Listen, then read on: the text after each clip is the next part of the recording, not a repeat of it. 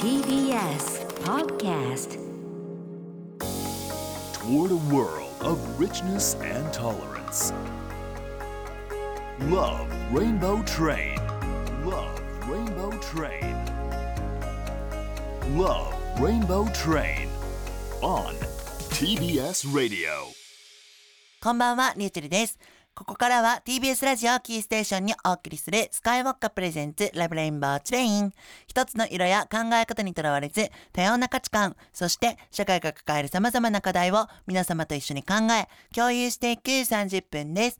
パートナーはこの方。ドリアンドッドドリ女装の子ということでドリアンロロブリジーダです。あー、これもなんか聞いたことあるななんでかというと、はいえー本日10月15日はキノコの日なんですって。その音色だったわ。そうそうそう、のこのこのこのこししちゃったんです。えーね、もう CM ソングからお届けしたんですけれども、はい実はね、日本に生息するキノコって5、6千種類あるんですえって。ー、多すぎない？すごいよ。名前はついてるのはね、そのうちの2000種ほど。そしてさらに食用はおよそ200種類。ああ、選ばれしメンバー的そうな。なのよ。んだからやっぱこう、日本で自生してるキノコの、まあ、もうほとんどが毒ということ。うわーそうかもしんないね。僕だって、結あの、小学校の時に、うん図書館に、毒キノコ大図鑑みたいな本があって、もういろんな色の毒キノコとかを友達と見て爆笑してたもん。爆笑してたの？そう、覚えてる。めちゃちくちゃ覚え、僕キノコ食べれないんですよ。あ、そうなの？え、食べれる？私大好き。キノコ炒めたら美味しいよ。えーでもなんか、人みたいじゃない？どういうこと？よく聞こう。うん 今日の放送それだけにしよう。いや違う。あの、き普通になんか、魂があるように見えるの。ほ人みたい。僕、イクラも食べれないんですけど、イクラもね、全員が竜のこと見てる気がするの。キノコもちょっと似てる感じ。あの、普通に喋り出しそう。あのさ、昔さ、キノコが喋るさ、子供が見るなんかあった不気味な番組なんかあ。変な顔のそうそうそう、うん変な顔の、うんエレベーターの中から。なんかあったよね。あったんですよ。なんかあった気がする。岡崎さんわかるよねきの英語リアン。わかる？わかるでしょ？キノコがちょっと不気味に喋るうんなんかあった怖い番組が昔あったんですよ。めっちゃ怖いの。めっちゃ怖くて、あれを小学ぐらいの時に見てたので、あれもあってもキノコを見たら普通に頭と体に見えて喋り出しそうだし、ちょっと怖くて、いつか食べれるようになりたいけど、なんかキノコのバター、美味しいです。炒めとかさもそうそうからもう美味しいよ。みんなバクバク食べるでしょキノコって炒めるだけでね、本当に旨味がすごいのよ。旨味成分がぐんぐん出て。大体そうですよ、食べ物なんて。さあ、今夜もみんなでお酒を飲みながら楽しめそうな音楽をセレクトしてもらう Mix Your Beats supported by SKYY Vodka をお届けします。もちろんプレゼントもあるのでお聞き逃しなく。 SKYY Vodka presents Love Rainbow Train お気に入りのキノお気に入りのドリンクを片手にお付き合いよろしくお願いいたします。克服間近 Love Rainbow Train. On TBS Radio. Love Rainbow Train. カイウォッカプレゼンツラブレインボートレイン。この番組はスカイウォッカの提供でお送りします。Let's be in a mix. カクテルを遊べ。Born in San Francisco. スカイウォッカお酒は二十歳から。Let's be in a mix. カクテルを遊べ。Born in San Francisco. Sky Blue. お酒は二十歳から。Toward a world of understanding. Toward a world of understanding. TBS Radio. TBS Radio. Love Rainbow Train. Love Rainbow Train. TBS ラジオキーステーションにお送りしている SKYY Vodka presents Love Rainbow Train 改めましてこんばんピーリーチルだよドリアン・ロロブリジーダだよ。さて、明日10月16日は世界食糧デーです。これは国連が定めた世界の食糧問題を考える国際デーなんですって。なるほど、SDGs にもつながってますよね、うんうんうんうんまあ、やっぱりねこの最近の世界の食料問題といえばやはりこのロシアの軍事侵攻による小麦不足が挙げられると。はい。やっぱこうウクライナはね世界的なもう本当に小麦の一大産地ということで、そのウクライナが今ああいうことになってるということで本当に全世界的に小麦の価格が高騰して大変になっているということがあるんですね。この間も僕マネージャーとメイクさんと一緒に話してたんですけれども、あのあじゃあもう急いで買わないとなんてね、うんうんうんうんあの普通に話してたんですけれども世界って本当つながってるし、本当にこういうふうに影響が来る、うん。でもそもそも本当にすごく悲しいねことが起きていて、本当にその今このタイミングで世界食糧デーなわけだから、うん。毎年毎年考えることはできたけど、うん。もうもはや肌で感じる、本当に、うん。わけじゃないですか、うん。だから本当に考えるだけじゃなくて今年からこそは自分にできることみたいなものもしっかり考えないといけないななんて思うんですけけれども、本当にねこのパン屋さんとかは本当に今大変らしくて、ね。あとこの揚げ物もパン粉使うじゃん。揚げ物も大変だっていうし今食料問題割と本当肌で感じてるそうなの。なんだけれども、まあ、日本の食料問題といえば、まあ、やはりねこの自給率の低さっていうのが昔から挙げられているんですけれども、うん。日本の農産物や畜産物の生産力をベースにした自給率っていうのは、まあ、一応67%ではあるんですけれども作られる過程に必要な輸入品を差し引いたカロリーベースだ本当にもう日本だけであの最初から最後まで作れるってなると38%。とということでまあ、本当にこの今はねこのウクライナの話とかをしているんだけれども食料問題っていうのは決してこの海外外国の話ではなくてやっぱこう日々スーパーで買ってる食材がどこ産なのか見てるといかに日本の食卓というのが海外からの食物に頼っているかっていうのが分かる。いや本当だね。うんちなみにねそんな食料問題を解決する糸口になるかもしれないと言われているのがもう本当に十数年前から有名なんですけれども昆虫食ということで。僕大丈夫。大丈夫ってのはもうノーセンキューってこと？えだってさ昆虫食だよ私もまあ基本的にはノーセンキューなんだけどいわゆるこのタンパク源はいはい。ということで、まあ、結構本当にこううん。バッタとかいろいろこうね、開発とかが進められていて、うん。まあ、昔からあるものだとハチノコとかイナゴの佃煮とかはいはいはいはい。あったりするんだけれども、うん。え食べたことある、確かにね虫。いやないです僕。本当にもうそういうタレントさんとか芸人さんとかね、うん。お仕事されてる方多いと思うんですけど綺麗に断ってきていますので 本当に違うんです。僕もう面白くなくなるぐらいあの面白くなるなと思うんだったらやりますけど、うんうんうん。本当に食べれないもん絶対。だけどもうそこまで来てるって考えないといけないなってそうね。糸口になるかもって。人口問題とやっぱ食料の問題ってそう。うん。本当にそう思います。そう。でもまあキノコが食べられないんだったら虫は食べれないよ、そうだよね、うん。やばい今日もう僕キノコの上に虫乗ってる夢見そう はい。今日なんか食べ物の話題が多いのね。そうだね、うん。沖縄はでもヘチマ食べますよね。ヘチマってあのいあの野菜のヘチマ？はい。あのあんまりここでは食べられてないけど、ヘチマのスープとかこっちじゃあんまないもんね。ないないナーベーラーとかうん。ヘチマナーベーラーはいナーベーラーはいはい。沖縄にあるんですけど、今まで食べなかったけど視点を変えてみるとか、うん。あのそういうのもありだし、そうね。だからやっぱりこの、まあ、ゴーヤもそうだし豚足とかも、うん、手びちとかうん。耳側とかもそうだけれども、うん。逆にこのあんまりこの沖縄の伝統的な食料に慣れてなかった人が実際食べてみてあら美味しいじゃんっていうことは多分たくさんあったと思うんだよね。沖縄料理ほんといいので、うんそうね。僕この間、うん。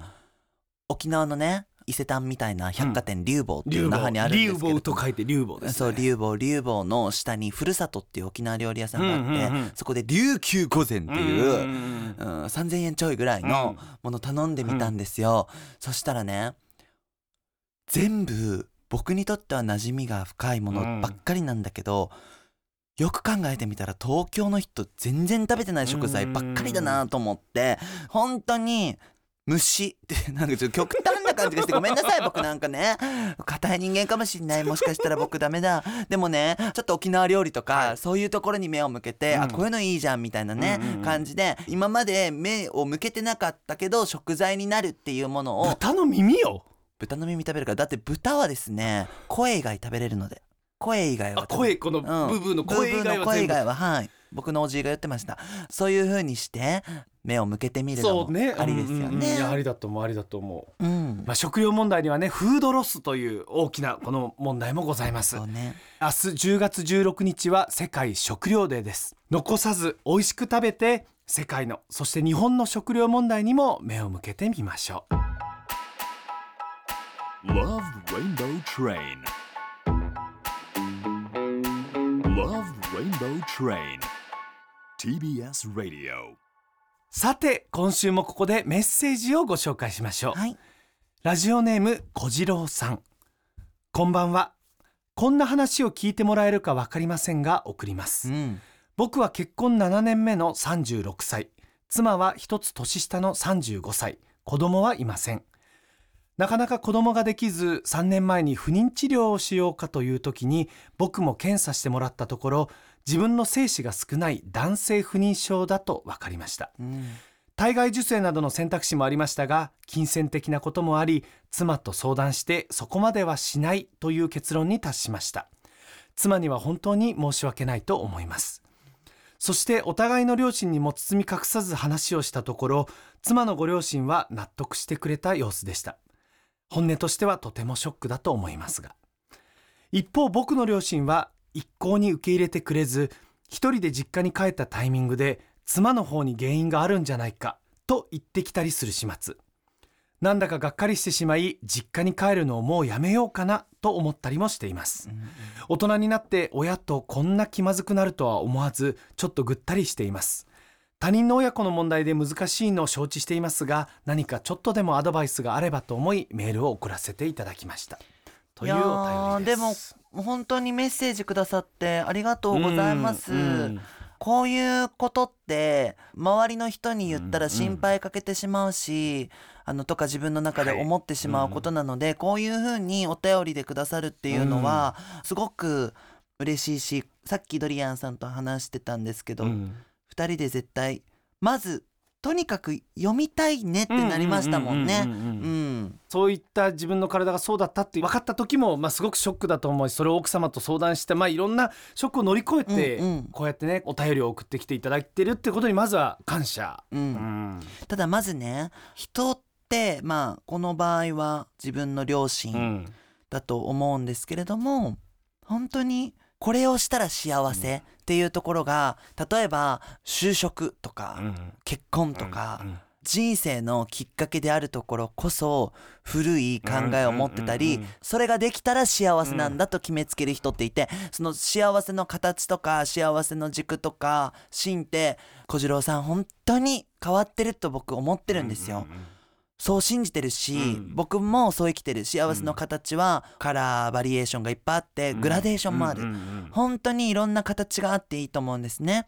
僕も家族の形って何だろうってすごく考えるし、はい。愛って何だろうとか、何が幸せなんだろうってでもその人それぞれの持っている心の中にしかその幸せはわからないし、でその心が最初幸せじゃないかもしれないと思ってもそれで続けていくその人生をつなげていってやっぱり幸せだと思えることもあるし、二人でやっぱり結婚ってその同じ電車に乗って、うんうんちょっと違う景色にお互いそれぞれ感動する時があっても、うんうんうんまた同じ景色を見に、うん。隣の席に戻ってくるいやいいじゃない。みたいななんかそれができたら、めちゃくちゃほ正直もううんうん。それだけですごく幸せだと思うし、何が幸せなのかっていうのは人は簡単に強要してくる。それこそ大事な人にほどそれこそ息子さんとかね、強要してくる時もあって傷ついてぐったりしたりすることもあると思うから、うん。ちゃんとそういう時は自分の幸せの軸を大切にするために僕はね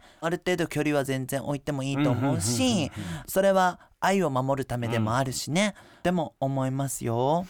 そこのご両親も今チェルが言ったみたいにこの息子の幸せを思ってまあそういう風な、うんこうじゃなかったら幸せになれないんじゃないかっていう不安だったりそういったものも多分込められてると思うのねこのご両親の対応に関しては。だからまあ私はどんな形だったとしても自分は幸せだっていうのをまあペースとかはお任せするんだけれどもご両親にしっかりと伝え続けるのがいいのかなっっていうふうに思っていてうん。もしかしたらそのご両親が例えばじゃあ結婚して子を設けることこそが幸せみたいな形の考えでやはりとらわれてしまってるんだったらそういう幸せもあるけど僕は今こういう形でちゃんと幸せになってるんだよっていうのを伝え続けていけば分かってくれるんじゃないかなって思うんだけどね。でも本当にやっぱり自分の子供って可愛いので、やっぱ嫌いにはなってない。うんうんうんうん。愛し方ってマジで人それぞれでうん。やり方が、うんあの妻のことも言われてはあ？みたいなん正直めっちゃ嫌じゃないですか、はい。傷つくと思います、うん。ただ本当に嫌われてはないしずっと小次郎さんのことを考えているとは思うんですよね、それは一番小次郎さんも分かってると思うし、だから本当に愛し方とかやり方って全く違うんだなとか、そしてこの愛の守り方も全然違うし、やっぱり教養って人を傷つけるんだなって、もう割り切って言ってもいいのかなって、うんうんうんうんもう割り切りって本当大事だしでまたきつくなったらここにレター送ってもらってもいいですしそ,、ね。の何よりも今一番大切なのは2人で決断をできた2人の関係性だと思うので、ううんん。うん。そこをまず大切にね。大切に育んで、より包み込んで抱きしめてっていう関係性でいれば一番いいと思いますよ。うん、小次郎さんお便りありがとうございました。ありがとうまだまだメッセージもお待ちしています。lrt.tbs.co.jp まで。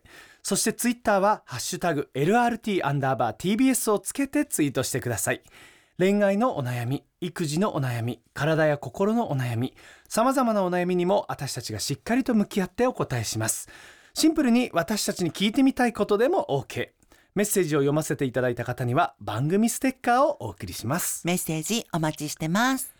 スカイウォッカプレゼンツラブレインボートレインこの後はミックス Your Beats です「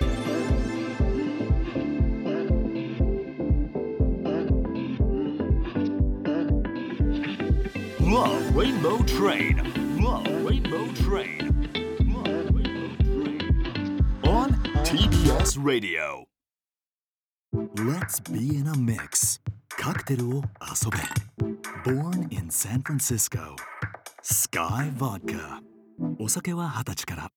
TBS ラジオキーステーションにお送りしている Love Rainbow Train。ここからはミックス Your イ Beats エイみんなでお酒を飲みながら楽しめそうな楽曲を DJ や選曲家などさまざまな方にセレクトしていただきます。今週セレクトしてくれるのはこの方。 Love Rainbow Train をお聞きの皆さん、こんばんは。アッシュ F インターナショナルマジックウェイズの KH です。今週は DJ ビートメーカーの KH さんがセレクトしてくれます。さあこちらの KH さん。ブレイクビーツユニットのアッシュ F インターナショナルやコレクティブユニットマジックウェイのメンバーとしても活動されています。うん。他にも大貫妙子さんやホールオーツのラバーズロックカバーなどもしており今年8月には KH としての新曲「Love Don't Strike Twice」もリリースされていますはあ。すごいおしゃれで、ね。えご丁寧に紹介してくださったのにコレクティブユニット。そうブレイクビーツユニットコレクティブユニットっていろんなユニットが、ね、あそうだよこねうすごい。そして新曲も「Love Donンとストライクトワイス。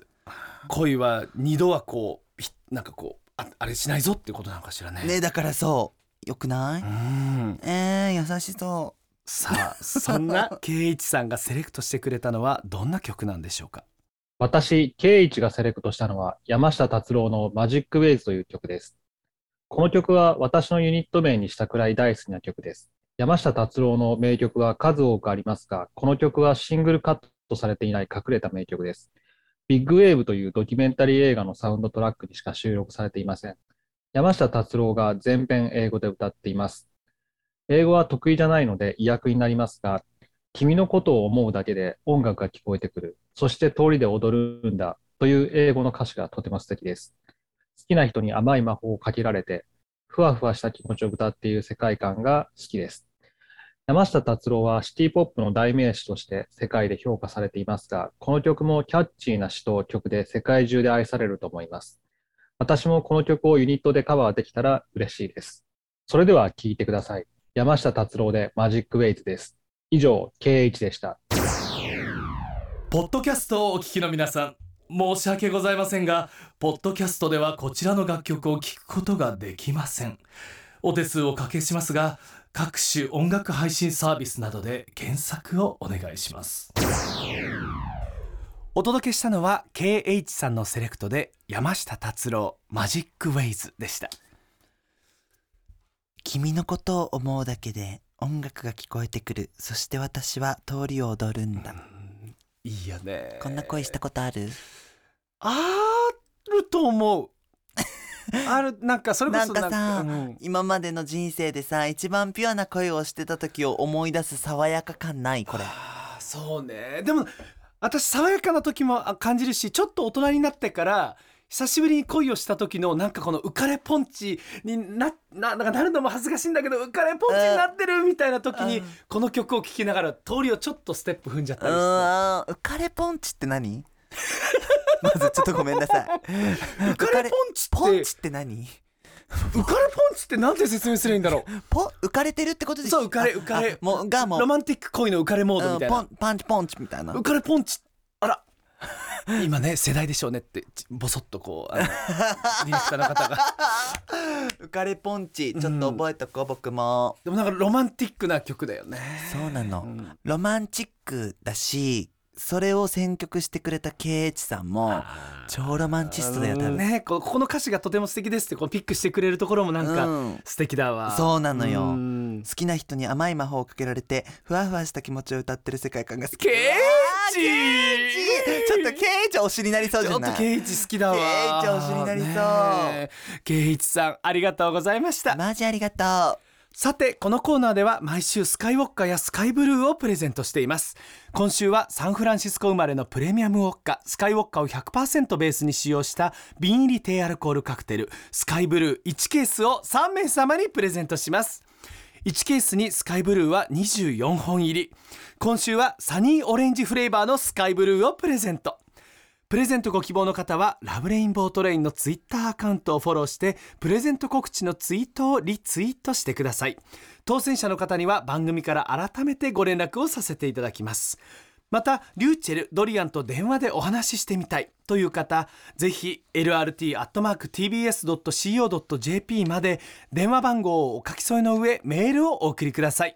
プレゼント当選者の方にもお声掛けさせていただきます。 Mix Your Beats 来週もお楽しみに。Let's be in a mix. カクテルを遊べ。Born in San Francisco. Sky Blue. お酒は二十歳から。スカイウォッカプレゼンツラブレインボートレイン。この番組はスカイウォッカの提供でお送りしました。Toward a world of richness and tolerance Love Rainbow Train Love Rainbow Train Love Rainbow Train on TBS Radio お送りしてきましたスカイウォッカプレゼンツラブレインボートレインいかがだったでしょうかねえ今日はなんか食べ物の話題から始まってそうだね。えあのお便りもすごく考えさせられるお便りいただいていや本当に小次郎さんうん。すごく勇気を振り絞って送ってくださってお答えできて本当にあのこうしてつながれてよかったですうんうんうん僕。うん。なんかこうラジオの醍醐味みたいな、ね、そう。リスナーの方と文章でこう長い文章でこうつながれるなんか醍醐味を感じたわ。そうそうなんか、もちろんその僕たちがさ皆さんに楽しんでいただくっていうのはさそれを考えるのは大前提だと思うんですけどさ、やっぱこうやってつながれてさ、うんうんだし皆さんの中でやっぱりどうしても一人では乗り越えられない悩みとか、うんうんうん。うんどこかに吐き口が欲しい時、うん。でもどこにでも吐け出せない時、うん。深い悩みこそあると思うんですけれども皆さんもぜひね、うん。あのどんどんお便りいただきたいというか、つながれたらいいよね、うん。あの「 Love Rainbow Train」っていう番組がさ、うんつなげられたら皆さんと一番いいなって思いますね。皆さんの人生のね本当一部分でもいいからちょっとこう寄り添えたりそこでこうね、ご一緒できるっていうのはいいようね、ん、そうですね。ありがとうございました。番組はラジコタイムフリーで1週間聞くことができますのでまだ番組を知らないとか聞き逃したっていうお友達にはぜひラジコタイムフリーでシェアしてね。そしてポッドキャストでも聞くことができます。Spotify などでチェックしてみてくださいメッセージもお待ちしています。lrt.tbs.co.jp まで。そしてツイッターはハッシュタグ LRT アンダーバー TBS をつけてツイートしてください。ステッカーお送りします。ということでここまでのお相手はリューチェルとドリアン・ロロブリジーダでした。TBS Podcast